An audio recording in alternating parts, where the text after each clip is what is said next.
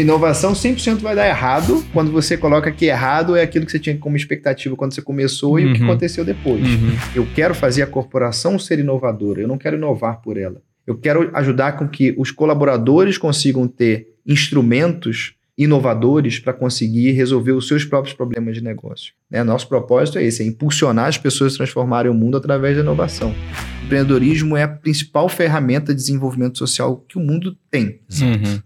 E eu acho que se a gente não tiver uma sociedade que reconheça os empreendedores e cada vez mais pessoas e jovens que percebam que empreender é a ferramenta que ele tem para mudar país e a sociedade que ele quer, a gente vai ficar sempre patinando, esperando lideranças alheias resolverem a nossa vida e elas não vão resolver.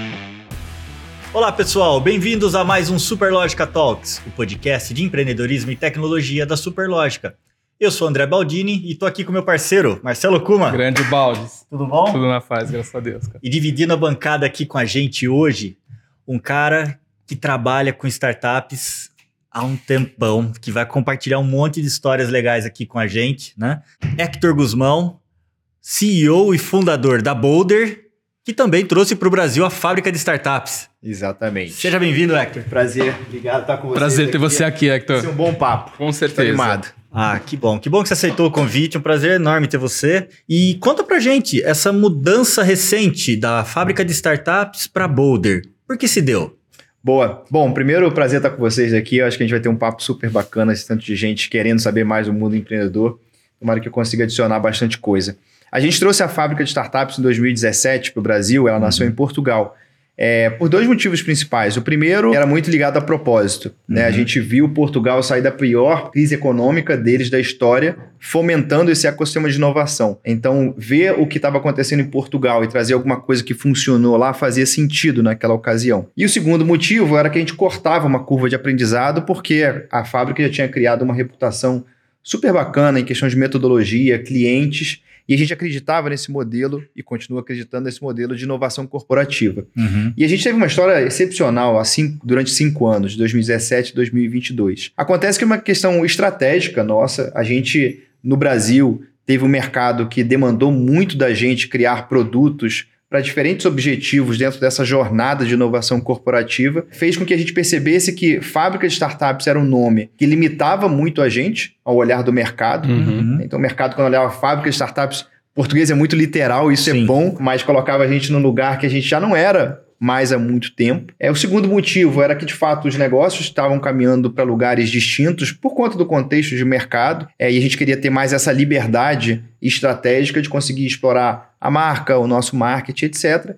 Então, a gente acabou tomando uma decisão de mudar o nome, fazer um rebranding, é, há dois meses atrás, então a Fábrica de Startups Brasil passa a se chamar Boulder e a gente leva para o mercado um conceito de inovação corporativa custom made, ou seja, aquela jornada de inovação corporativa customizada Uhum. que a gente acredita ser de fato o que as empresas precisam caminhar para se tornarem mais inovadoras e resolver a sua agenda de negócios com inovação.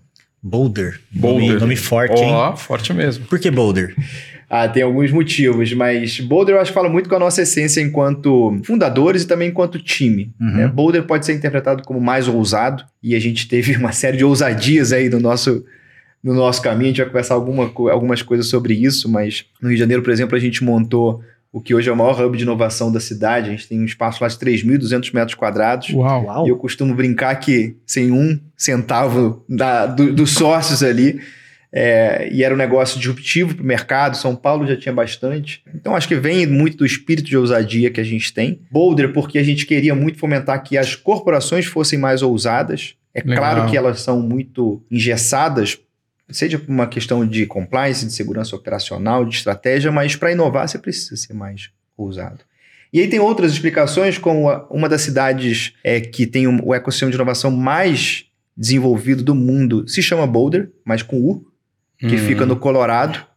É mesmo? lá que nasce a Techstars, por exemplo, que muitos, muitos conhecem. Tem um livro sensacional sobre ecossistemas de inovação, que também é escrito baseado no que Boulder criou. Uhum. É, e aí tem outras explicações mais de bastidores, mas é um pouco disso Que legal. que conduziu a gente escolher o nome. Hoje, o foco principal da Boulder são as grandes corporações, é São. isso? Hector? São. Legal. E como é que elas chegam até vocês e qual que é a proposta que você entrega para elas? Legal. Bom, as corporações, desde principalmente 17, começaram a entender que isso que a gente chama de inovação aberta, Hum. né, que é uma corporação abrir as suas portas para diversos stakeholders inovarem juntos, e aí ficou mais conhecido a startup, Uhum. por, por motivos óbvios, né, elas crescerem muito rápido, serem muito inovadoras, é, as corporações começaram a pedir ajuda para fazer isso, porque elas não sabiam é, o valor que uma startup trazia, como relacionar com uma startup. Né? Imagina que a corporação é um elefante querendo brincar ali com uma formiga, e essa Uhum. relação, se não for muito bem feita, dá problema. Então, esse era um principal desafio, e o outro desafio era uma mudança cultural. Porque também não adianta eu continuar fazendo as mesmas coisas relacionando com um player tão diferente quanto uma startup. Mas como é que eu consigo trazer essas essências de criarem negócios disruptivos, escaláveis para dentro do meu negócio? Uhum. Então tem dois desafios ali. Um, que é uma agenda de negócio, uma agenda mesmo de resolver desafios internos e aproveitar oportunidades de negócio. E a outra, essa mudança cultural que as companhias precisam passar Uhum. para serem mais inovadoras e, obviamente, para engajar também talentos dessa geração mais nova. Uhum. Então, esses dois desafios fazem com que as corporações nos busquem para ajudar. Como fazer isso? Uhum. Como fazer isso de uma forma estratégica? Como fazer isso de uma forma cadenciada? Que não é apenas fazer um evento de inovação, é não é apenas fazer um hackathon Uhum. isolado. É, isso é estratégico, isso é uma jornada. Tem clientes nossos que estão com a gente desde o day one nosso, em novembro de 2018. Uhum. Então tem três anos que estão com a gente. Então essa é uma jornada contínua. Então, por conta desses dois desafios, eles buscam a gente. A gente, graças a Deus, criou uma reputação legal no mercado. É, então, tem a, o boca a boca, tem o nosso brand, então as corporações vão se aproximando. Que legal. Mas devem ter também os cases de sucesso para que sustentam toda essa história. É. Você pode compartilhar algumas, Boa. alguns desses casos? Bom, tem alguns. Eu acho que, primeiro, eu acho que as marcas que estão com a gente, eu acho que falam muito. É, na nossa história foram mais de 40 corporações de 15 segmentos diferentes. Então a gente é agnóstico a segmento. Algumas dessas marcas, Shell, L'Oreal, Icatu, Furnas do sistema Eletrobras, Uhum. Aliança Sonai, a maior administradora de shopping centers do Brasil, Light, que é a operadora de energia da cidade do Rio de Janeiro. Então tem algumas grandes marcas com quem a gente já trabalhou que quando faz um contrato de longo prazo com a gente mostra ah, um pouco da nossa credibilidade em fazer esse negócio certo. Mas tem algumas histórias super legais. Na Shell a gente trabalhou no pilar de cultura de inovação com 450 pessoas diferentes ao longo de 18 meses, a ponto do CEO global, o Ben, que até hoje está nessa posição, ter vindo para o Brasil. Tinha uma agenda de dois dias e um desses dias ele ficou lá dentro do nosso escritório com todo o time que estava ligado à inovação e com, se eu não me engano, 50 empreendedores do Rio de Janeiro escutando. Poxa. Como que vocês, enquanto empreendedores e startups, podem aju- ajudar a Shell nos desafios dela? É, então, isso mostra que é um programa, é, passa a ser um programa corporativo, com o envolvimento de tanta gente, 450 pessoas de uma empresa, conversando com esse ecossistema de startups. Então, aqui a gente teve alguns resultados super legais em questão de mudança cultural, a Shell fechando o negócio com algumas startups, Uhum. é, então, isso mostra um pouco de um resultado de um cliente que já tem uma estrutura de inovação global, mas no Brasil tinha desafios muito específicos. Uhum.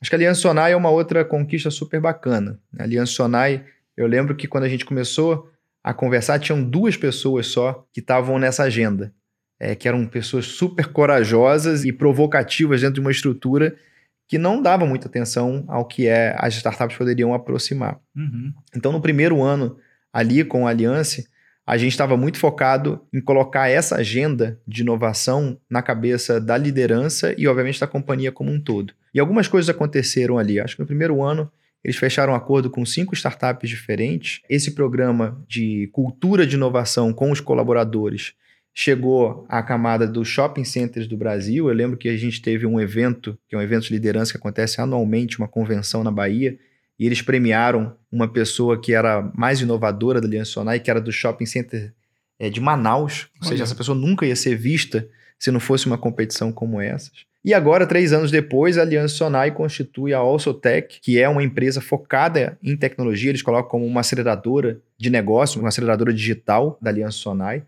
Mas quando ele toma a decisão de abrir uma empresa paralela com uma governança própria, com uma estratégia própria, com um time próprio, mostra que essa jornada fez com que ele se tornasse uma companhia muito mais madura em inovação e trouxesse isso para sua agenda de negócio. Eu acho que um terceiro case que é super legal, como é que a gente consegue conectar uma agenda de, né, hoje está muito famoso o ISD, uhum. é, com a inovação. No ano passado a gente teve o privilégio de fazer com a ONU um programa com cinco países de língua portuguesa da África. A gente fez esse programa com a ONU que tinha o foco de desenvolver os ecossistemas locais desses países, fomentar o empreendedorismo para a sociedade local para resolver problemas que a Covid trouxe para essa sociedade. Foram 100 empreendedores participantes, foram 20 startups desenvolvidas e, se eu não me engano, seis dessas startups é, fizeram negócio com alguns stakeholders que a gente trouxe, sejam corporações, fundos de investimento, outros parceiros. Uhum.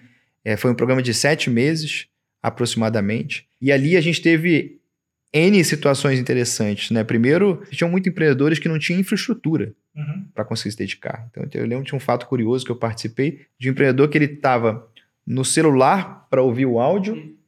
e num outro aparelho para ver a tela, porque ele não tinha um aparelho que conseguisse ver as duas coisas. Mas ao mesmo tempo ele estava ali engajado num programa uhum, que era, uhum. é, no final dos contos, global, para resolver um problema que ele estava vivendo no, na sociedade dele. E esse foi um programa que causou um super orgulho nosso ali, porque era um momento super difícil.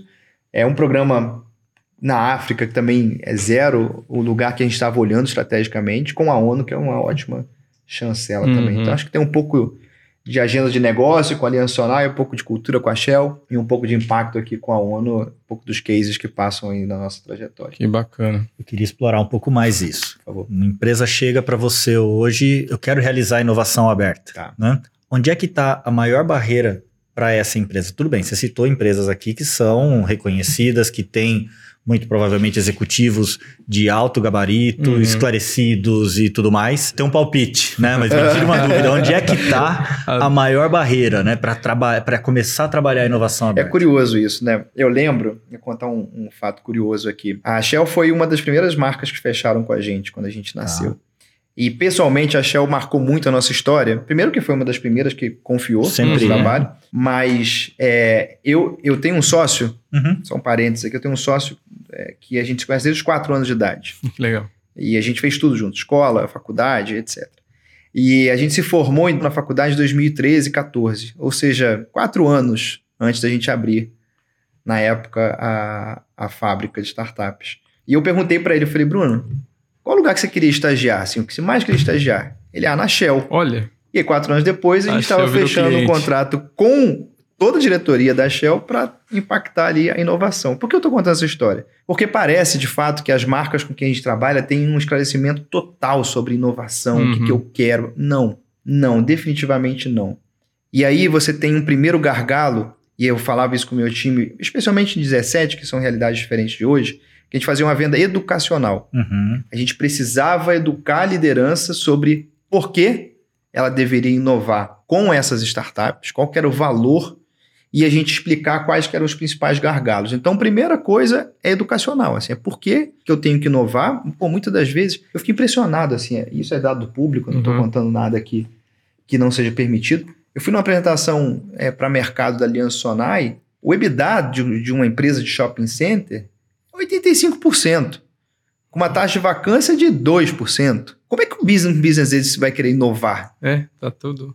Tá consolidado ali. Uhum. Então, assim, se você não, não fizer uma venda educacional para explicar, olha só, tem coisa para melhorar, esse mercado está mudando, as gerações estão indo para cá, etc. E esse ecossistema de startups, são 100 milhões de startups no mundo que nascem por ano, podem colaborar com você, não vai acontecer nada o cara vai continuar ali fazendo o que ele sabe fazer. Hum. E essa é a principal diferença de uma startup para uma empresa consolidada. Startup é aquela que está procurando um modelo de negócio e a empresa está é, querendo operacionalizar, entregar um modelo de negócio existente. Então, ela foi feita para operar, para fazer. Uhum. Então, a primeira coisa é isso, assim, é, é a concepção do porquê inovar e como é que isso liga numa agenda estratégica dele. Uhum. E aí, normalmente, isso está ligado no segundo ponto, que é o engajamento da liderança. Inovação não acontece se a liderança não estiver comprada. Hoje, 75% dos contratos que a gente fecha é com o C-level da corporação. Uhum. Dificilmente eu vou lá no gerente ou no coordenador de uma área e faço um programa spot. Até faço algumas vezes, mas ali meu maior faturamento vem quando vira um programa corporativo.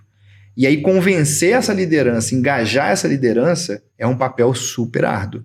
Então acho que são essas duas coisas assim, é como que você convence e mostra que a inovação ela é atemporal, Uhum. mas ela tem que estar estrategicamente ligado com os objetivos da companhia. E o segundo, como que você traz a liderança para patrocinar isso e cascatear para toda a empresa. Ou seja, é uma questão é, cultural, Cultural. né? de- E mentalidade, né? Acho que é, É. isso que você estava. É, Esse era o palpite? né? É, minha, meu palpite era esse. Mas talvez. Mas tem a questão desse. O letramento, né? Essa educação era algo que eu, tô- que eu não esperava que tivesse tanta relevância Tem. no colocar a bola para rodar. Tem. Né, para girar. Tem, tem. E, e eu acho que um ponto curioso, eu estava conversando com um grande amigo que é um grande executivo de uma das principais consultorias do mundo, e ele estava dando um, um exemplo curioso. Ele falou assim: quando você vai num, num médico, né, um ortopedista, por exemplo, normalmente você fala que está com uma dor no cotovelo. Uhum. Se aquele médico já partir do princípio que você está falando a verdade e querer cuidar do seu cotovelo, ele está correndo um risco enorme dele não analisar de onde está vindo essa dor. Uhum. Se é do ombro, por acaso é um reflexo do seu coração, qualquer coisa do tipo. O nosso trabalho é um pouco isso, ainda, ainda mais hoje.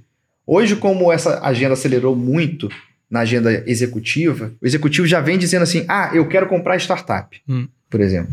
Fala, mas por quê que você quer comprar startup? Qual, que, qual é a agenda de estratégia que você está resolvendo e você está estruturado para comprar uma startup e relacionar com essa startup? Então a gente vai fazendo, de fato, uma venda consultiva para Uhum. entender qual que é o momento dele e como que esse processo tem que começar a acontecer de uma forma mais harmoniosa e com menos probabilidade de dar problema Uhum. no tempo. Né? Porque inovação não vai acontecer de uma hora para outra. Então, por isso que entra muito essa agenda educacional de uma forma ou de outra. Uhum.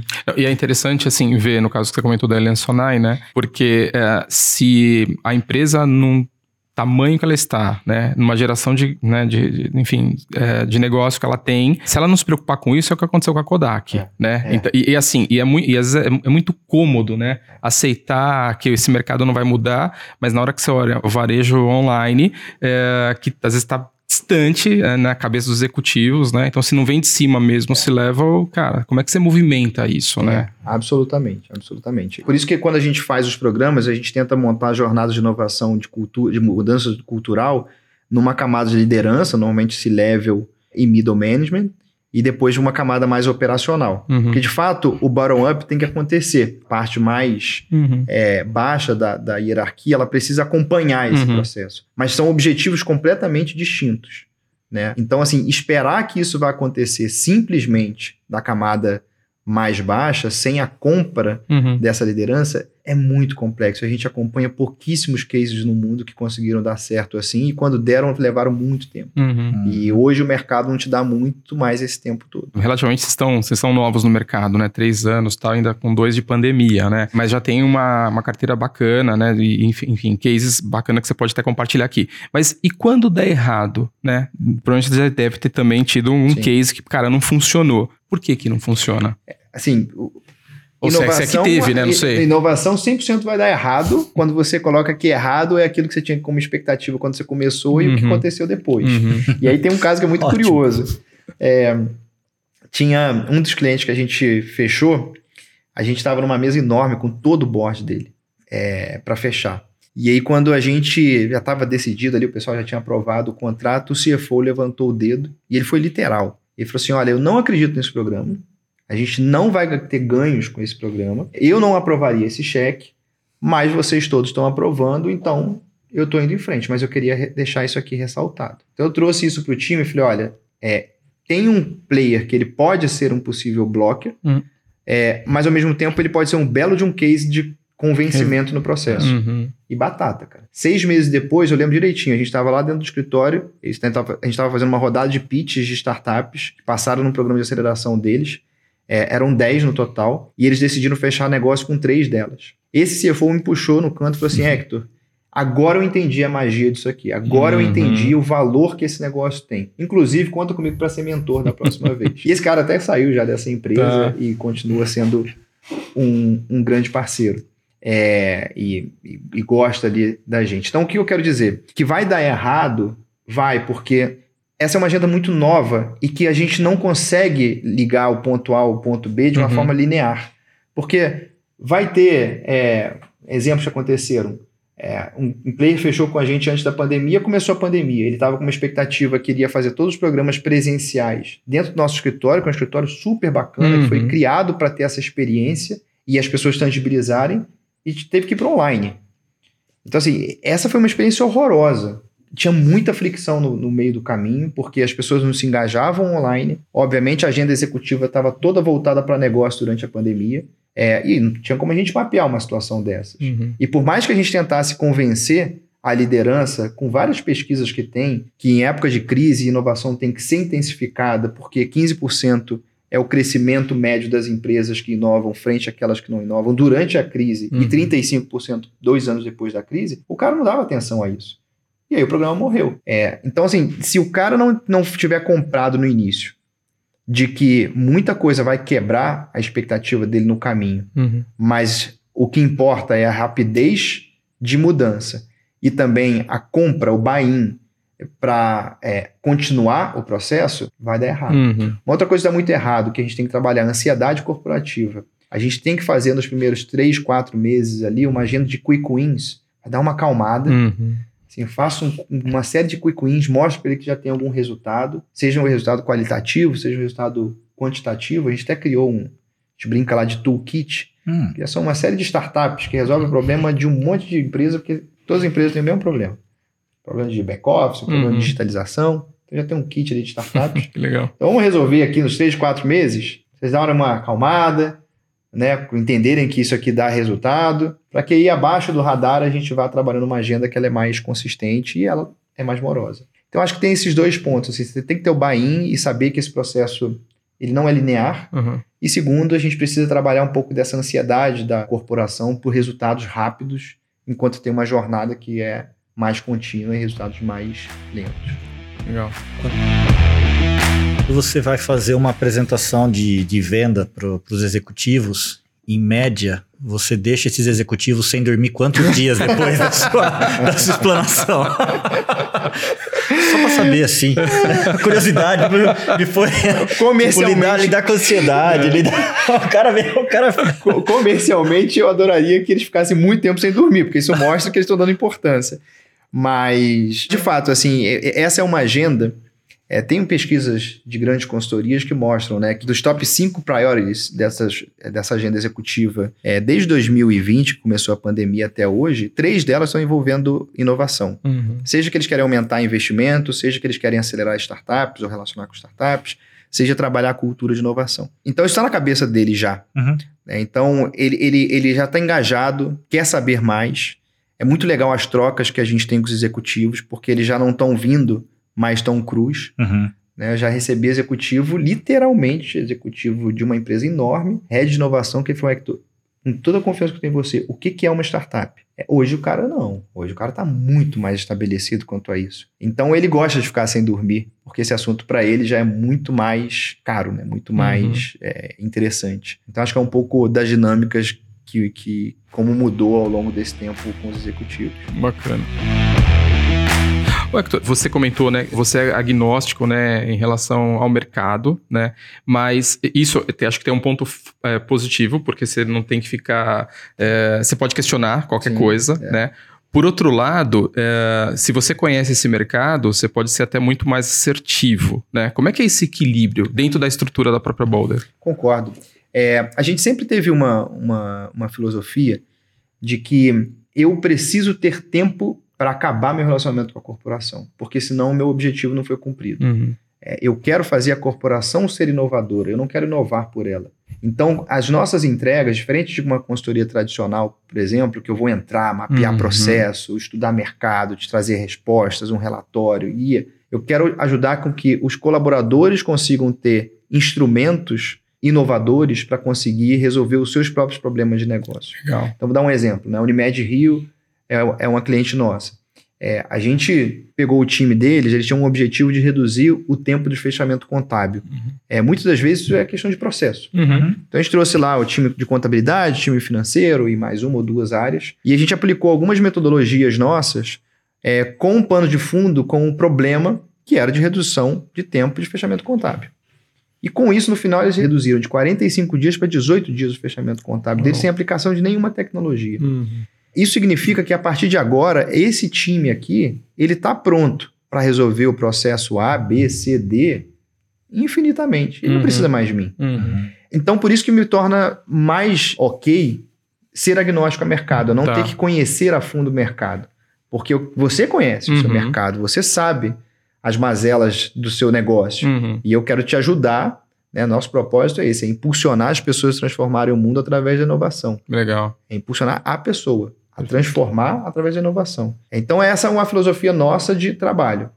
É claro que a gente tem um onboarding com o cliente, para o cliente apresentar o negócio dele, o mercado dele, para o nosso, nosso time conhecer mais. É claro que a gente tem squads que a gente tenta segregar minimamente Uhum. né? Então, pô, tem um squad que cuida de energia, é, óleo e gás e logística.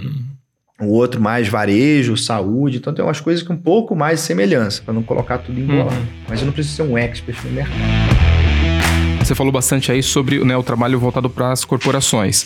E, o- e os trabalhos, os serviços que vocês desenvolvem para as startups, como é que funciona? É, acho que a primeira coisa que é legal esclarecer, né? é, o nosso business ele tem um modelo de remuneração e um modelo de proposta de valor 100% para as corporações. Tá. Eu- a gente nunca cobrou da startup, a gente sempre foi equity free, a gente nunca pegou participação da startup, nunca teve ali uma troca. Uhum. Até pela nossa história também, a gente começou ajudando as startups a desenvolverem seus negócios, a ganhar escala, de modo que ela conseguisse fechar um contrato com uma grande corporação. tá? Então, por exemplo, tem programas nossos de metodologias e de mentorias de mercado que ajudem ela a crescer, que ela melhore o produto, o modelo de negócio, que traga talento para o time, que a gente ajude ela a divulgar o produto e ela cresça. Mas atrelado a um proje- programa que você Atrelado está um com programa, alguma grande exatamente. corporação. Então, tem muita Tá. startup que busca a gente. Ah, eu tenho um projeto aqui de metaverso que eu queria a ajuda de vocês.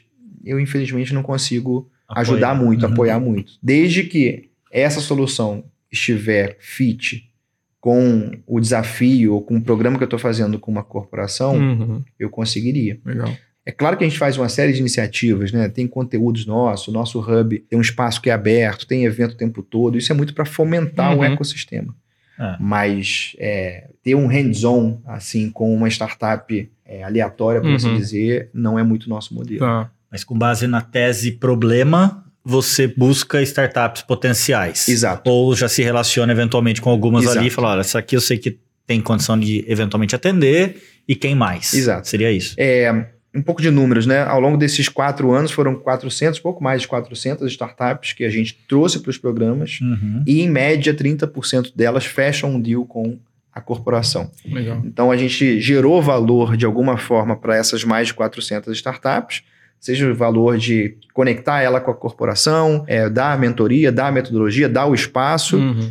É, mas 30% de fato efetivaram um negócio com a corporação. Bacana. Quem não fecha, ele, ele, no mínimo leva a, a mentoria. Ele teve, ele teve o relacionamento ali, minimamente. No mínimo, ele teve a metodologia, a mentoria e ele conversou com a corporação. Co- Conversou Uhum. com a corporação. Ele foi exposto ao problema, Ao problema, e, aos Uhum. executivos. Ao executivo. É isso. Legal, É legal, isso. legal. E, te- e é engraçado, teve, eu não lembro agora aqui no Brasil, de bate-pronto, mas em Portugal teve um case de uma startup que não fechou negócio com corporação, mas poucos meses depois ela recebeu um investimento enorme de um fundo de investimento. Bacana. Então, assim, não é porque a startup não fechou que ela é uma startup desqualificada. Claro que Uhum, não. legal. É, então tem alguns casos que a gente é, consegue fechar o deal e a startup tinha muito fit, e obviamente ela é uma startup boa. Outras vezes que não fechou o deal, mas ela tem uma proposta de valor super interessante. Talvez para um outro cliente, talvez para um, um Uhum. fundo, para uma rodada de investimento. Legal. É, a gente falou, né, de cara aí a de startup, a Boulder e tal, mas conta um pouquinho da tua formação, do, né, o que, que você fez antes ô, pra gente, É, né? tipo, como é que o empreendedorismo entrou na sua vida? Tipo, Resumindo, né? Você tá aqui falando disso. é, é legal pra caramba. que você entende de alguma coisa. Eu sou alucinado com esse assunto. Eu acho que para começar, porque eu vivi isso desde quando eu nasci. Tem algumas histórias que, que compõem, assim, onde, como é que eu vim parar aqui. Uhum. É, primeiro, eu sou filho de mãe solteira é, e minha mãe sempre foi empreendedora. Ela sempre teve negócio, é, normalmente voltado a comércio. Então, óbvio que você tem uma pessoa referência ali, te influencia bastante.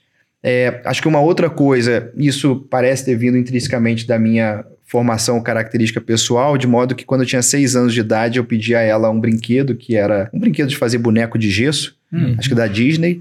E aí eu fazia o boneco de gesso, eu pintava e eu criei uma tabelinha de preço que ia de 1,80 a 3,50 e eu saía vendendo pro prédio da minha tia para fazer um dinheiro. Boa. É, então talvez ali tenha sido minha primeira startup, não tão escalável, legal. Escalável, mas... mas foi. E aí é, eu, eu, eu morei muito tempo em Minas, minha mãe é mineira, e quando eu voltei para o Rio, eu voltei para fazer faculdade.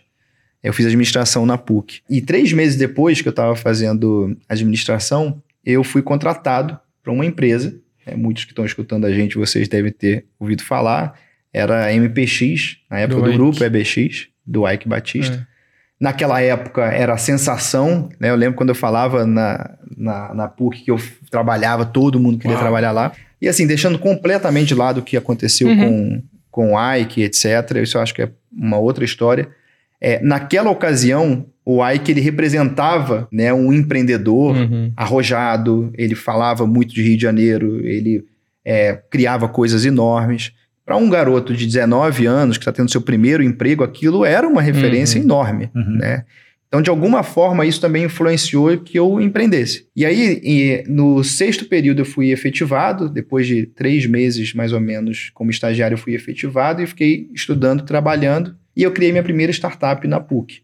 Era uma startup na época de viagens. Hum, A gente criava é, viagens de experiências para jovens no exterior. Então a gente mandava as pessoas, por exemplo, para assistir um jogo da NBA, mas na primeira fileira. Para assistir um espetáculo na Broadway, mas entrava no camarim. Para fazer um casamento, sei lá, em Ibiza e encontrar com um DJ famoso. Enfim, Uhum. tinha uma série de coisas. E aí eu vim tocando essa startup de 2010 até 2014. Em 2014, o grupo entrou naquele problema todo Uhum. é, de credibilidade. E eu percebi que a startup estava crescendo, eu também estava terminando a faculdade, o grupo já não estava fazendo sentido ficar por lá. É, e o meu sócio, que eu comentei há pouco, estava terminando o mestrado dele. Eu falei, cara, deixa eu sair do emprego, você acaba seu mestrado e a gente vai morar no Vale do Silício para entender na prática o que, que é esse empreendedorismo digital Uhum. e negócios de escala. uhum. Porque até então a gente não era tão tecnológico, Uhum. né? E o Brasil em 2014 também não tinha essa cena toda que a gente tem. E aí a gente foi viver no Vale do Silício como um moleque do Vale do Silício. Uhum. A gente morou no que a gente chama, que chamam de hacker home. Era uma casa que tinham 14 pessoas Uau. e que só podiam morar se trabalhassem em startups ou tivessem numa empresa de tecnologia. Então, dessas 14 pessoas, tinham oito nacionalidades: tinha islandês, francês, alemão, brasileiro, americano, enfim, tinha uma série de pessoas Experiência que riquíssima. trabalhavam no. Google, no Facebook, que tinha uma startup, etc. E essa era uma casa de uma rede de outras cinco casas. Então tinha um networking muito legal. E ali, pessoal, minha cabeça revira completamente Uhum. ao avesso. É, ali me toca em valores que para mim eram muito importantes, assim, né? Como é que uma sociedade conseguiu se estruturar de modo que eu estivesse sentado literalmente num pub e uma pessoa cutucasse meu ombro sem nunca mais, nunca ter me visto Uhum. e perguntasse, cara, que problema que vocês estão resolvendo? a gente falou, cara, como assim o problema que vocês estão resolvendo? E a gente percebeu que existia uma inquietude social ali para você empreender. Uhum. E ali abriu o meu horizonte de falar, cara, isso aqui é transformador, é isso que eu gosto, é isso que eu quero fazer pro resto da minha vida. E aí, quando a gente volta para o Brasil em 2015, a fábrica de startups, de novo, que é portuguesa, estava selecionando startups da China, Europa e Brasil. E das cinco que ela selecionou no Brasil, uma delas era a nossa. Legal. E a gente vai para Portugal caindo completamente de paraquedas. Eu lembro que eu e o Bruno a gente topou ir porque eles pagavam passagem, é, hospedagem e obviamente tinha ali o programa deles. E a gente falou, cara, a gente acabou de sair da meca das startups, que eu vou caçar em Portugal, né? E ali a gente, é, eu costumo brincar com o Bruno que chancelou a ideia de- do que que a gente tinha que fazer para nossa vida, porque diferente do Vale, o Vale já é um negócio consolidadíssimo, Uhum. reconhecidíssimo Uhum. e etc. Portugal não. Portugal era aquilo que eu comentei há pouco aqui. Os caras estavam desde 2012, a gente estava em 2015, crescendo a economia, fomentando inovação e querendo se tornar um hub de talentos e de projetos que escalassem mundo afora, porque também não daria para escalar no país, que é um Uhum. país micro. E tiveram várias boas conquistas. Eles estavam crescendo o dobro da média de venture capital no mundo, é, levaram o Web Summit, né, o maior Uhum. evento de inovação do mundo, para lá, e uma série de outras coisas. E ali a gente falou, cara, beleza, vamos voltar para o Brasil, continuar tocando nossa startup, mas vamos fazer o nosso golzinho de mão aqui, fazendo alguma coisa para o ecossistema. E a gente criou uma iniciativa de levar é, conteúdos de empreendedorismo e inovação para universidades periféricas do Rio. E depois a gente trouxe uma competição de startups, que era da Suíça, a gente trouxe para o Rio. E é nesse momento que a gente foi executar esse evento, a gente conheceu a nossa terceira sócia, hum. que é a ULA.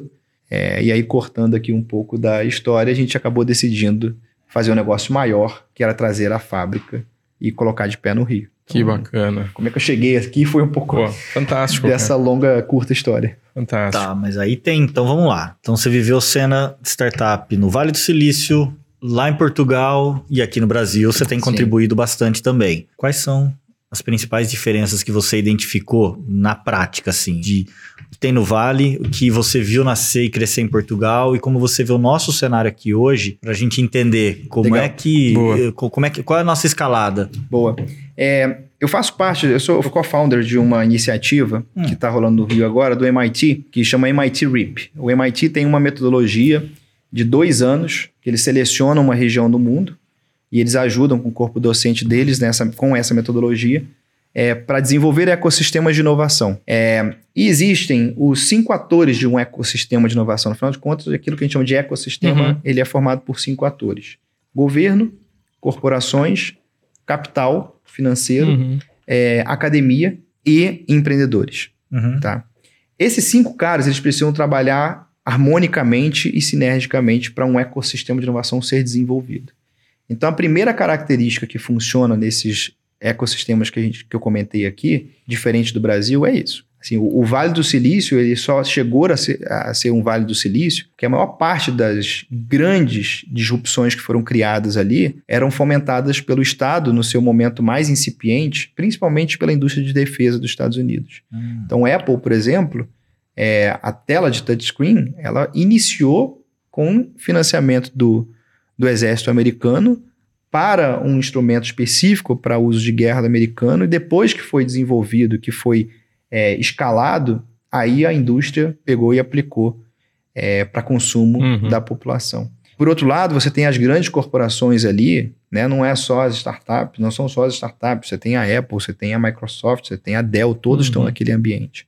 Então você tem essa harmonia dos cinco pilares de um ecossistema lá Portugal estava fazendo isso muito bem. Uhum. Você tem ideia, chegou um momento que o, que o governo português ele colocava 2 euros para cada um que a iniciativa privada colocasse numa startup. Poxa. Isso é uma forma de você engajar iniciativa privada, seja ela a corporação, seja ela o capital de risco, seja ela a sociedade como um todo. Então, assim, eu estou citando muito o governo, mas eu, não é ele apenas. Hum, é porque é, é. aqui no Brasil a gente sente que, de fato, ele é o mais distante desse processo.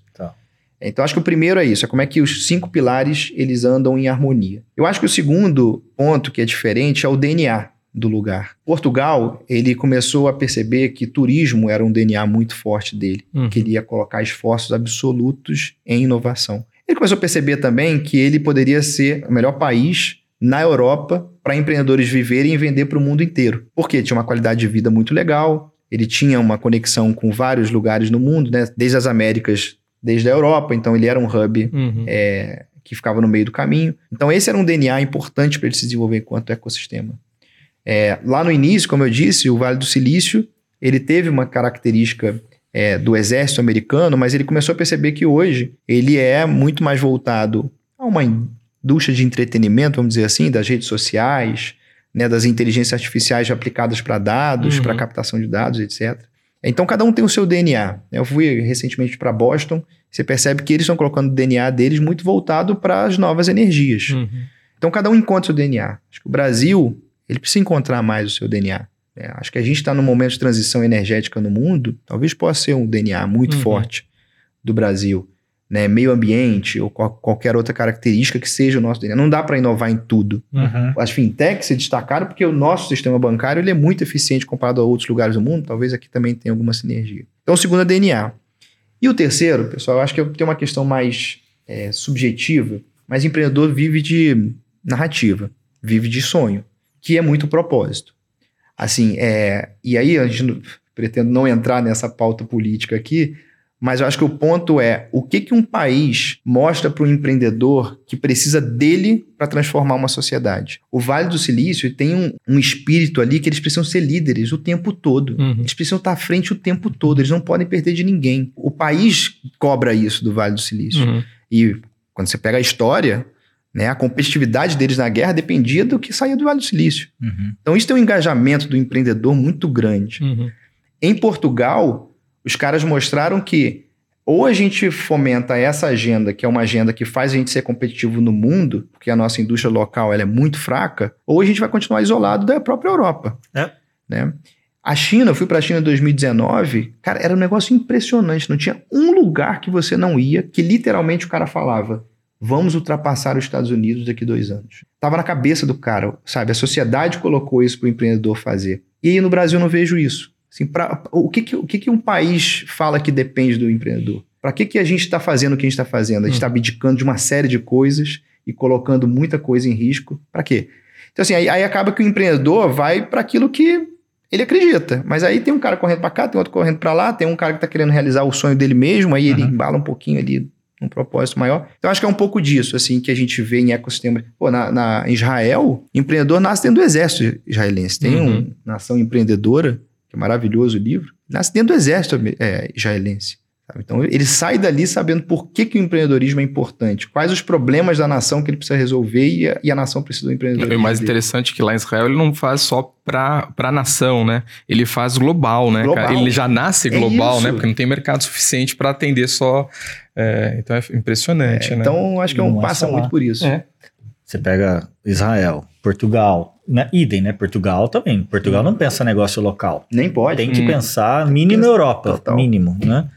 E Estados Unidos, acho que por hábito já, né, do, é. do, do passado, já é, tem que ser global. É. Mesmo que tenha um país de 300 milhões de habitantes, né? Sim, uhum. que em tese tem uma economia que é minimamente 10 vezes é. maior que a nossa aqui. É, é. Então acho que são esse, essas três características que eu olhando, visitando esses ecossistemas, eu percebo como diferença. Ah, vou. Pergunta polêmica. Se for que entrar em polêmica, eu vou entrar. E a síndrome de vira-lata do brasileiro? É, Como boa. é que ela entra nessa questão toda? É. Eu acho que é muito pela falta de exemplo, né? Acho que esses ecossistemas que a gente comentou, você tem certas lideranças que sempre estão colocando na cabeça desses empreendedores que eles são é, líderes de mercado global, que eles são os melhores. Uhum. É que o Estado, ou que a sociedade, ou que o mercado espera deles. Então existe esse reconhecimento. Acho que o Brasil não tem. Acho que não tem para várias camadas, uhum. né? E para o empreendedorismo principalmente, assim, e por várias pautas que a gente não tem é, nesse âmbito mais desenvolvimentista é, do empreendedor. Só duas histórias curiosas aqui. Vamos lá. O MIT, é, não sei se vocês lembram do logo deles, né? É um logo cheio de traços assim. Sim. Eu descobri isso, que o traço mais alto, cada traço significa alguém. O traço mais alto é empreendedor. Olha. É, e tudo que eles falam é em referência ao empreendedor. Tudo. Assim, o empreendedor é, é primeiro em tudo deles. Então tem uma simbologia ali muito importante. E o outro caso curioso, eu lembro de uma empreendedora que é uma startup super bem sucedida do nosso portfólio. Ela nasceu dentro da, da, da na época fábrica de startups. Uhum. Assim, o marido dela, eles são sócios, marido e mulher, recentemente receberam um investimento grande aí de um, de um top venture capital global. É, ela trabalhava durante 20 anos numa empresa grande de energia. E ela veio conversar comigo. Falou: olha, eu estou pensando em sair, porque de fato meu marido começou a tocar esse negócio, o negócio mostra ter um, uma solução interessante para o mercado, estou pensando em sair, mas queria te ouvir. E uma das coisas que eu fa que falei, e ela repete muito isso, que eu falei, olha, empreendedor é um bicho muito sozinho. Se você não criar o seu clã, se você não criar a sua rede, você morre no meio do caminho.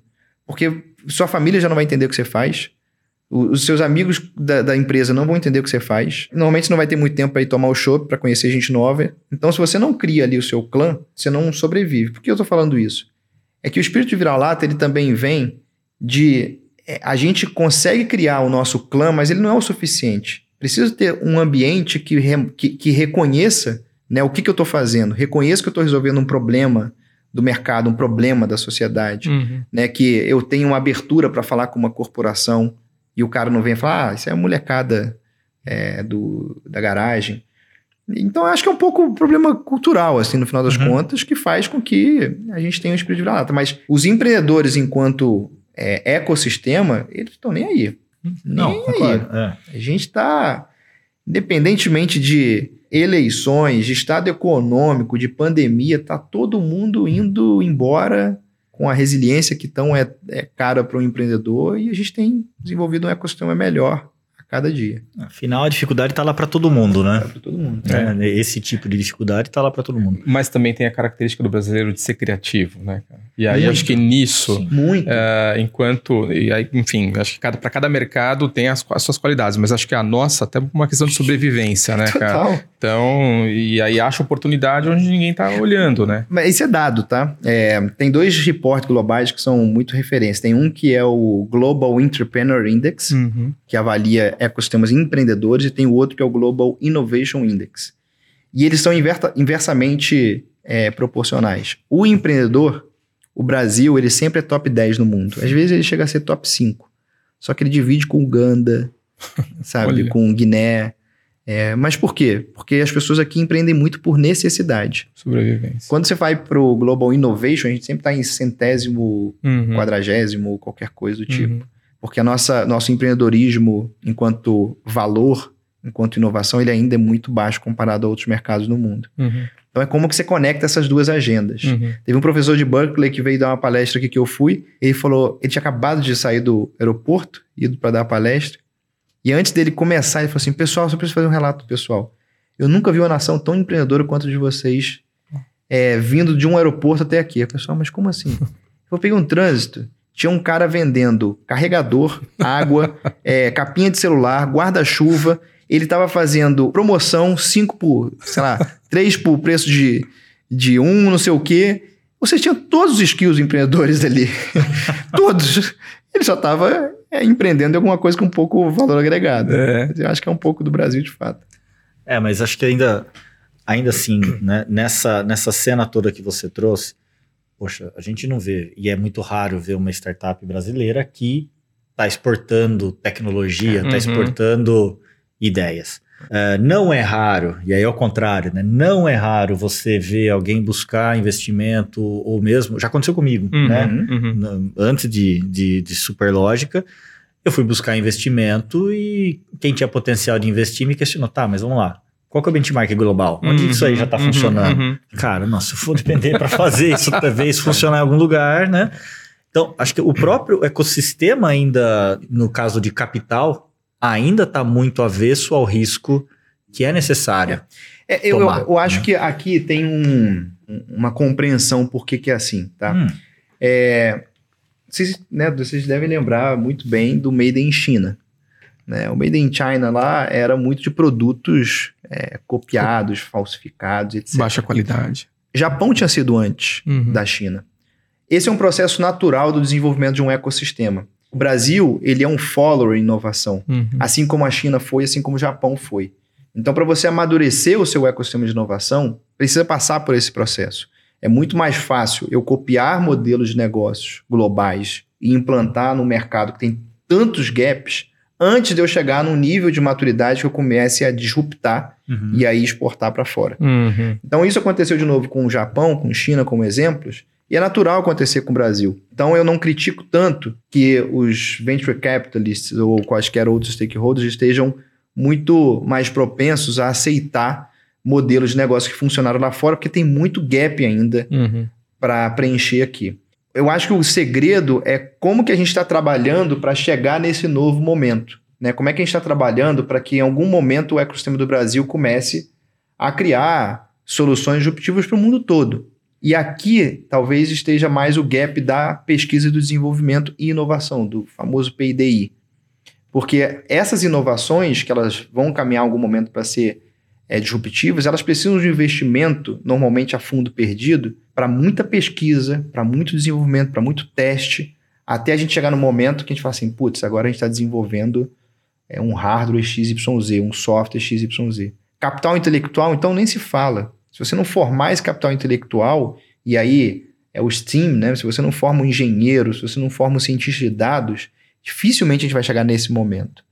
Então, assim, eu acho natural a gente estar um pouco aqui, uma certa comodidade de como que a gente puxa modelos de negócio funcionário lá fora. Mas a minha preocupação está mais no estágio seguinte, assim, o que, que a gente está preparando para chegar nesse momento novo. Senão a gente vai continuar assim, sem exportar, sempre seguindo modelos globais e essa competitividade nossa global ela é muito baixa. Uhum. Aliás, aproveitando, é, olhando para essa questão de formação, você tem um outro negócio, né, que você está tocando, né? É. Conta para gente. Quando a gente trouxe a, a fábrica de startups, né, a gente sabia do desafio que ia vir a seguir, ou pelo menos achava que, que sabia, né?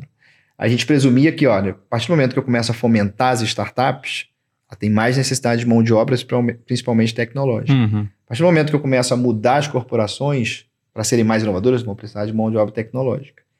E naquela altura já era um gap enorme. Uhum. E aí, conciliado a isso, a gente fica numa região que é o Porto Maravilha, ali do lado do Museu da Manhã, uhum. Roda Gigante, uma área nova no Rio de Janeiro, né? ou pelo menos revitalizada. É, e ali nasceu a primeira favela do Rio de Janeiro, que o nosso prédio é um triple A, um prédio lindo. É, na minha janela eu vejo uma favela, foi a primeira favela do Brasil. E a gente ficava se criticando, né? Falei, como é que a gente conseguiria ajudar a formar mais talento, mas também incluindo uhum. essa galera daqui, para eu não cair naquela utopia de que ah, estou desenvolvendo o um ecossistema, mas cada um uhum. no seu quadrado. A gente foi buscar no mundo o que, que tinha de melhor, que fazia essas duas coisas, e a gente descobriu a 42 Rio. Quer dizer, 42. 42. Uhum. A 42 é um negócio que nasce na França, nasce em 2012 ela nasce de um propósito de como levar uma educação de excelência é, com impacto social, muitas das vezes com pessoas que não tinham condições de pagar, e ela já vinha crescendo no mundo num ritmo interessante. A 42, para vocês terem ideia, a gente não vai aprofundar tanto, mas ela começou a ser muito reconhecida como a primeira escola no mundo sem professor. Poxa. Que a metodologia dela é peer-to-peer. -peer. Uhum. Então, eu aprendo com você, que vai ensinar ele, e que vai corrigir o meu exercício. Tá. Então, alunos aprendem com alunos. Uhum. Então, ela tira aquele formato centralizado do conhecimento. Outra característica muito disruptiva, ela funciona 24 horas, 7 dias por semana. Por quê? Às vezes eu trabalho o dia inteiro, uhum. eu só uhum. posso estudar à noite. Às vezes você é um pai de família que só consegue estudar final de semana, tá tudo bem. Uhum. E ela tem uma jornada que ela é adaptativa. É claro que eu tenho um primeiro core que é igual para todo mundo, né, de alguns conceitos de tecnologia iguais para todo mundo. Mas depois você cai no que a gente chama de galáxia, que você pode decidir querer ir para um caminho de cybersecurity, ou de games, ou de data, ou de IoT, ou qualquer coisa do uhum. tipo. Então ela é, uma, é bem disruptiva. Então a gente, né, depois de muito esforço, a gente trouxe em 2019 a 42 para cá. A gente fez o licenciamento com eles, que é super complicado. Uhum. É, veio pandemia, e a gente abriu o campus lá dentro do nosso escritório nesse ano. É, hoje a gente tem 160 alunos. Legal. Desses, só para vocês terem ideia, né, são três fases do processo seletivo. Começaram lá com 6.500 inscritos, a gente chegou a 160 selecionados. Então é um processo bem complexo hum. de seleção. Então quem entra, entra mesmo que tá a fim de entrar. Uhum. Desses 160 alunos, a gente tem é, 20% de mulheres é, como alunas, aproximadamente 38% de pretos e pardos, 46% de pessoas de baixa renda, é, e nenhum deles pagam pela 42. É, mas alguns deles a gente dá uma bolsa, auxílio, para poder dedicar full time. Que legal. É, e esse é um projeto que, durante o processo seletivo, ele não, não é como talvez uma universidade que tenha cota. Não é isso. Todo mundo se baliza da mesma forma, porque eu não estou ali é, tendo um processo seletivo que vai priorizar se o cara fez uma escola melhor ou pior. Uhum. A gente está ali com avaliação de capacidade lógica, capacidade de resolução de problema e o interesse, o engajamento desse cara durante o processo seletivo. E aí por isso você tem essa diversidade tão grande de pessoas lá dentro. Legal. É, e, e a 42, diferente de algumas outras iniciativas, é, nos primeiros entre 12 e 18 meses, ela forma o cara como um analista júnior em tecnologia, mas o nosso foco é formar ele em média três anos Aí vai depender da dedicação. Uhum. Mas em média, três anos como um engenheiro de software. Uau. Então a 42 já é reconhecida como a oitava melhor universidade do mundo é, em tecnologia. E aí a gente está focado muito em formar a nível de engenheiro de software. Bacana. E isso funciona lá dentro do nosso espaço. É, a gente está pretendendo agora sair de 160 para 300 alunos no primeiro trimestre do ano que vem. Que bacana. E é, a gente costuma brincar lá que é o nosso projeto queridinho, assim, porque a gente vê tanta mudança nas, em histórias de vida que, que de, fato, de fato tocam. Que legal. Mas quem cursa, não, ele não tem um nível de graduação. É, é muito de formação profissional e ponto. A 42 hoje nesse tem, momento. são, são 45 campos, se eu não me engano, em perto de 30 países no mundo, são 15 mil alunos. Em nenhum lugar no mundo você tem o MEC Tá. local deles reconhecendo. Uhum. É Exatamente livre, né? pelo, pelo modelo de Pelo ensino ser modelo, tão né? disruptivo. Uhum. Mas existe uma plataforma, por exemplo, que o cara que está contratando é, consegue enxergar ali, sem nenhuma edição do, do, do candidato, o quão desenvolvido ele é em algumas hard skills e algumas soft skills. E aí você toma essa decisão se aquele aluno precisa ser contratado ou não. Então ele não é reconhecido para o MEC, mas ele tem toda uma avaliação que mostra quem é aquele Uhum. indivíduo enquanto profissional. Benchmarking global, 85% já é empregado no primeiro ano, de 42%. 85%. Legal. 85%. Que faculdade hoje no Brasil emprega 85% Pois é, do pois é. E nesse ano? tempo, né? No primeiro ano. Uhum. Então, assim, todos os exercícios são feitos baseados em projeto. Então, você não tem teoria Uhum. na 42. E o mais legal é que você não forma o cara só como um talento em tecnologia, você forma ele como um indivíduo que tem a capacidade de resolver problema. Então é muito doido, assim. Tem um, um funcionário da 42 que fez 42 na França, ele fez nos Estados Unidos e fez na França. Que, assim, qualquer coisa que você der na mão dele, ele vai te voltar com uma resposta. Tudo. Se- Ele estava criando uma startup e a gente falava assim: ah, modelo de negócio. Aí você dava duas linhas de que era modelo de negócio, na outra sessão ele já trazia tudo, assim, não, Que modelo de negócio. Porque o cara aprendeu a resolver problema. Ele sabe que tem essa informação no YouTube, no Google, onde for. Uhum. Então ele vai caçar. Vai. Bacana. Então é, é- é essa forma de desenvolvimento mental que é muito brilhante na Legal. 42. Brincar que o apelido desse rapaz era Google, mas... mas não, É vamos o lá. sobrenome. É o sobrenome. Mas, é, Victor, e, e como é que o projeto para de pé? Quem é que financia? Quem é que banca essa estrutura? Boa. São dois negócios separados, a Tá. gente tem governança completamente separados. Tá. Né? A Boulder é um projeto com Perfeito. fins lucrativos Uhum. e a 42 é sem fins lucrativos. Tá. A 42 ela tem empresas mantenedoras. A gente criou, enfim, alguns pacotes, por assim dizer, com algumas contrapartidas Uhum. que estão envolvidas em employee branding e, obviamente, se aproximar desses talentos para recrutar, Uhum. em talvez reciclar os funcionários na metodologia da 42. Tem alguns entregáveis Uhum. e a gente precifica isso.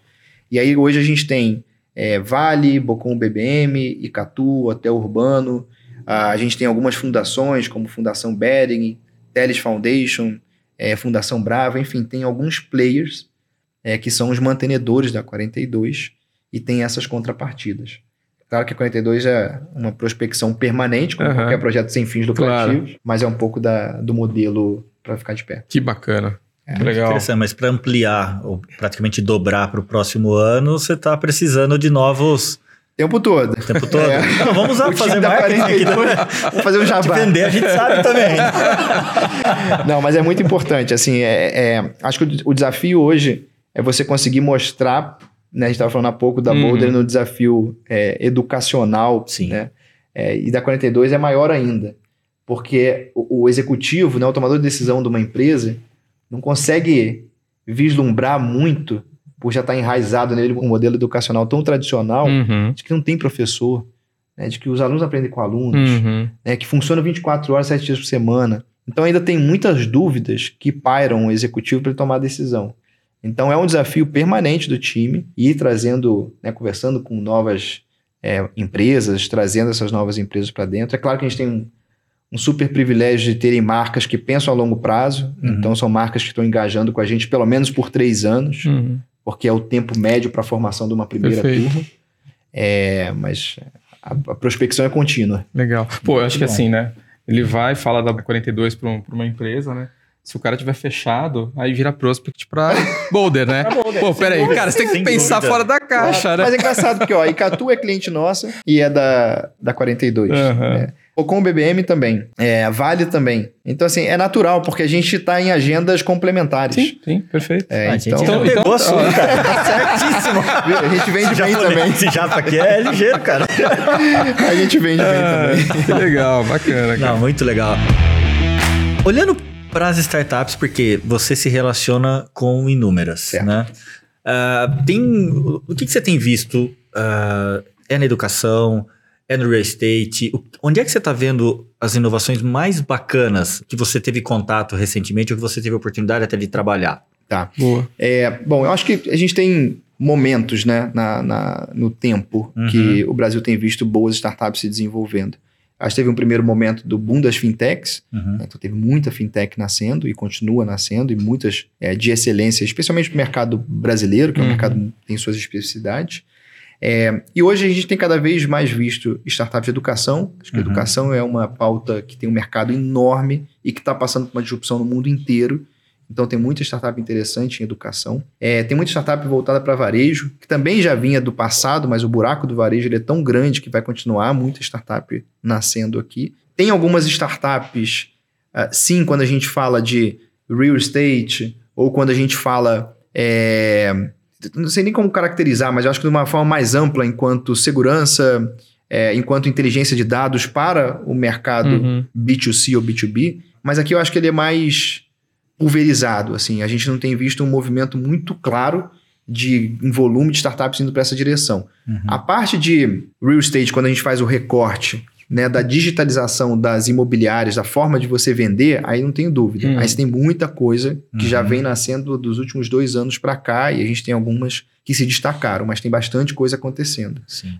Até porque é a característica clássica de um empreendedor que vai pegar um mercado. Mercado ineficiente, muito grande, é ali que eu vou atacar. E esse é um deles. Uhum. Então a gente vê uma tendência de digitalização muito grande no mercado como esse. Acho que tem outros que o Brasil tem uma característica muito clara, mas ele ainda está muito distante do potencial dele. Como, por Quais? exemplo, energia. Uhum. Energia. É, hoje, só 1,8% das startups brasileiras são startups que estão desenvolvendo solução no mercado de energia. É pouquíssimo Uhum. pouquíssimo.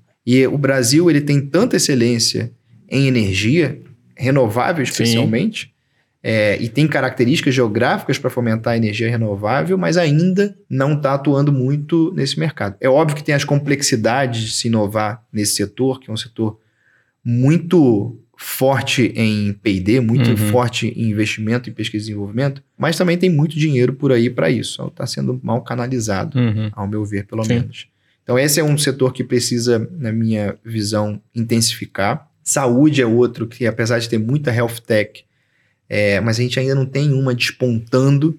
A gente tem Uhum. muita health tech olhando para a digitalização da, da- do processo né, da saúde Uhum. e algumas agora começando a avançar para a saúde preditiva, que é uma tendência global gigantesca e que, se a gente pega a qualidade do sistema unificado de saúde do Brasil, eu acho que a gente também poderia ter uma notoriedade maior nesse segmento.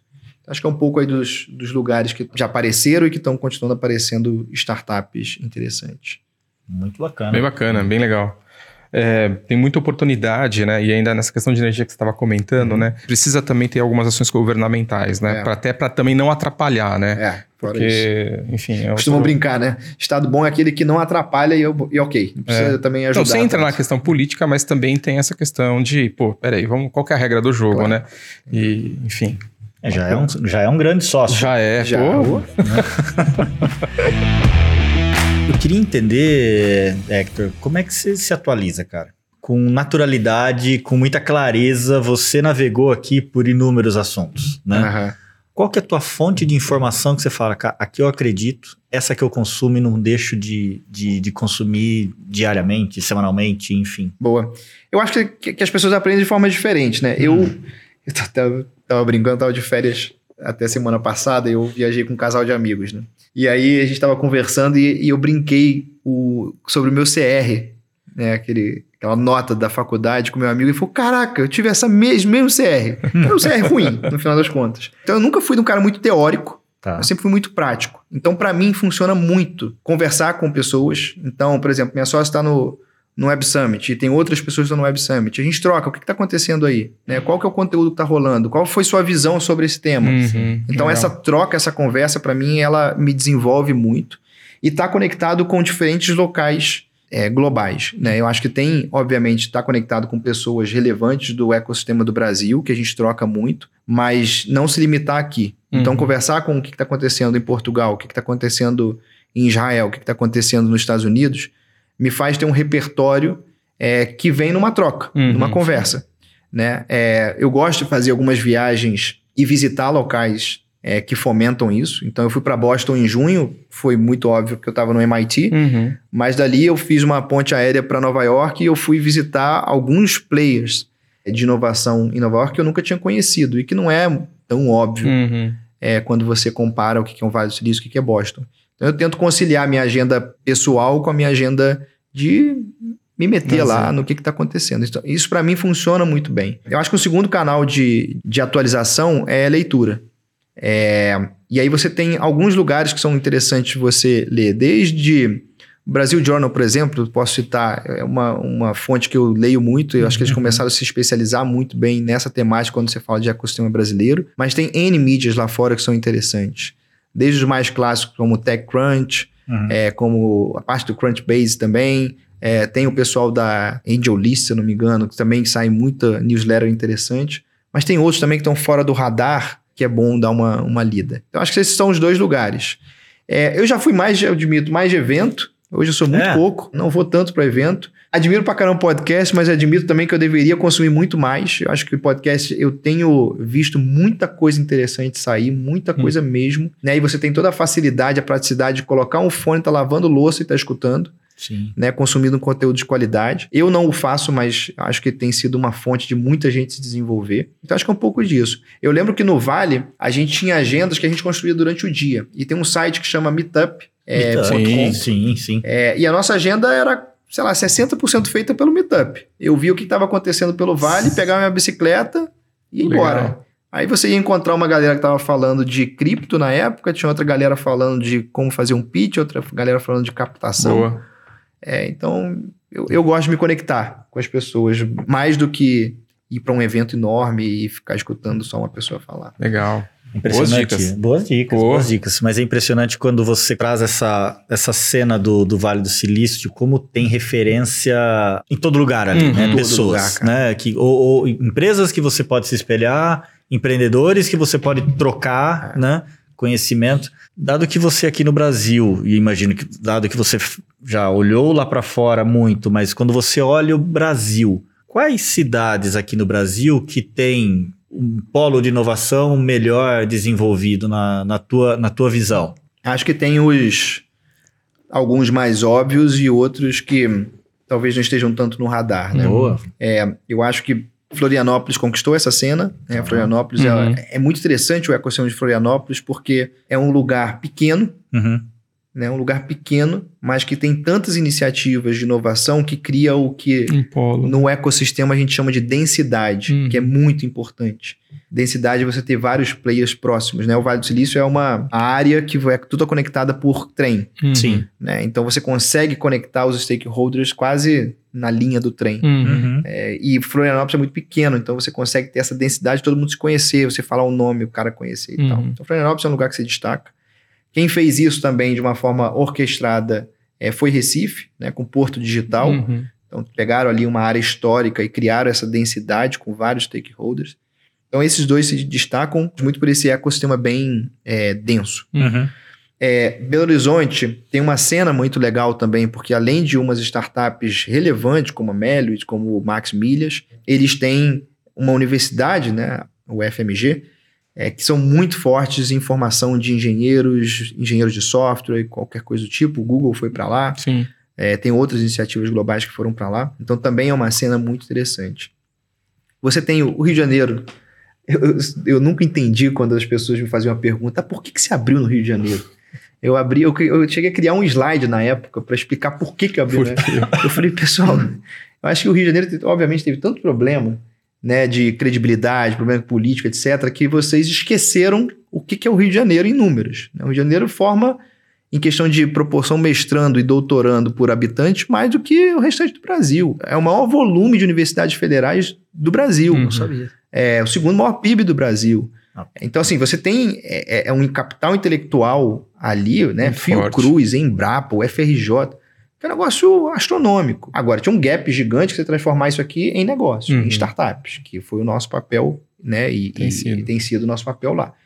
Então, o Rio de Janeiro é um lugar que não é tão óbvio, mas tem uma cena muito interessante. Fora, né, se você pega Stone, Você pega Descomplica, na época a Volante, que foi vendida para Acreditas. Uhum. É, tem várias startups interessantes que estão lá. A Vetex está lá.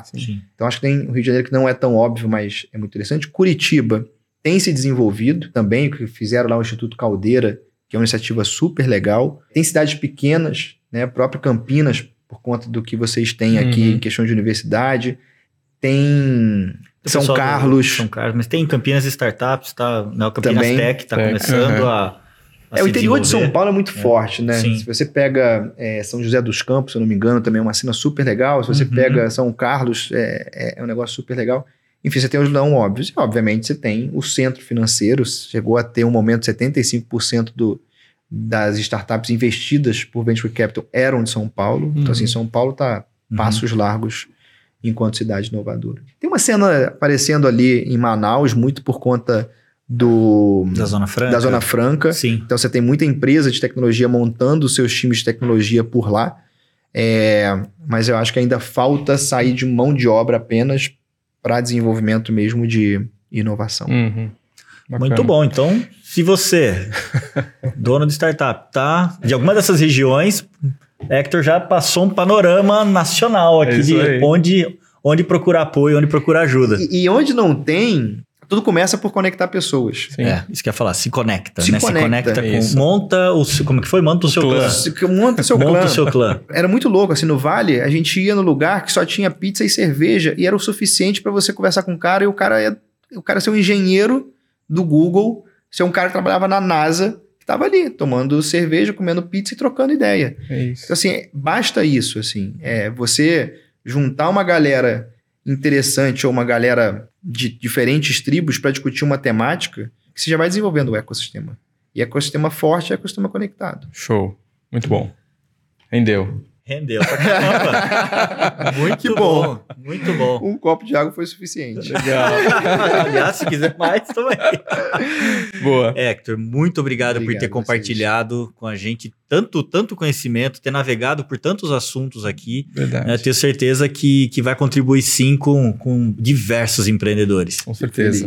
Fico Boa. feliz. Muito obrigado pelo convite. Parabéns pelo que vocês estão fazendo. Acho que quando né, quem está assistindo a gente acessar os- o, o canal no YouTube vai perceber tanto conteúdo legal e eu fico privilegiado de reforçar. Eu acho como, né, vou te dar a liberdade aqui de, de dar uma palavra final. Eu sou alucinado com o empreendedorismo. É, eu acho que o que veio para mim numa ordem pessoal de casa e de ver outros lugares do mundo é que empreendedorismo é a principal ferramenta de desenvolvimento social que o mundo tem. Uhum. E eu acho que se a gente não tiver uma sociedade que reconheça os empreendedores e cada vez mais pessoas e jovens que percebam que empreender é a ferramenta que ele tem para mudar o país e a sociedade que ele quer, a gente vai ficar sempre patinando, esperando lideranças alheias resolverem a nossa vida e elas não vão resolver. Então, assim, empreendedorismo é o que cria um hospital melhor, é o que cria a educação do futuro, é que cria um transporte melhor, transporte melhor literalmente, eu vim de Uber para cá, Sim. né? É, então, empreendam. Acho que a gente cada vez mais precisa de pessoas tomando o risco de empreender. E é duro pra caramba, você vai pensar em desistir 57.500 vezes, mas quando você vai comemorando cada conquista, como essa aqui, de conseguir trocar com vocês, é maravilhoso. Gratificante. Muito bom. Tem uma crença na Superlógica que só empreendedorismo pode salvar o mundo. ah, que legal! Estamos alinhados. Não combinamos isso. Não combinamos, né? Mas é, mas é muito real. Né? Isso é muito real. É o que a gente acredita, né? É isso aí. É isso aí. Cara, muito obrigado. Obrigado a vocês. É isso aí, pessoal. Esse foi mais um Superlógica Talks, o podcast de empreendedorismo e tecnologia da Superlógica. Se você curtiu esse episódio, fique ligado. Todas as quartas-feiras tem um episódio novo na sua plataforma favorita de áudio. Se tiver alguma indicação de alguém que gostaria de ouvir, manda pra gente no nosso Instagram, arroba SuperlógicaTech, que nosso time vai atrás para trazê-lo aqui na nossa bancada. É isso aí, pessoal. Obrigado. Tchau, tchau. Valeu, gente. Obrigado, pessoal. Valeu.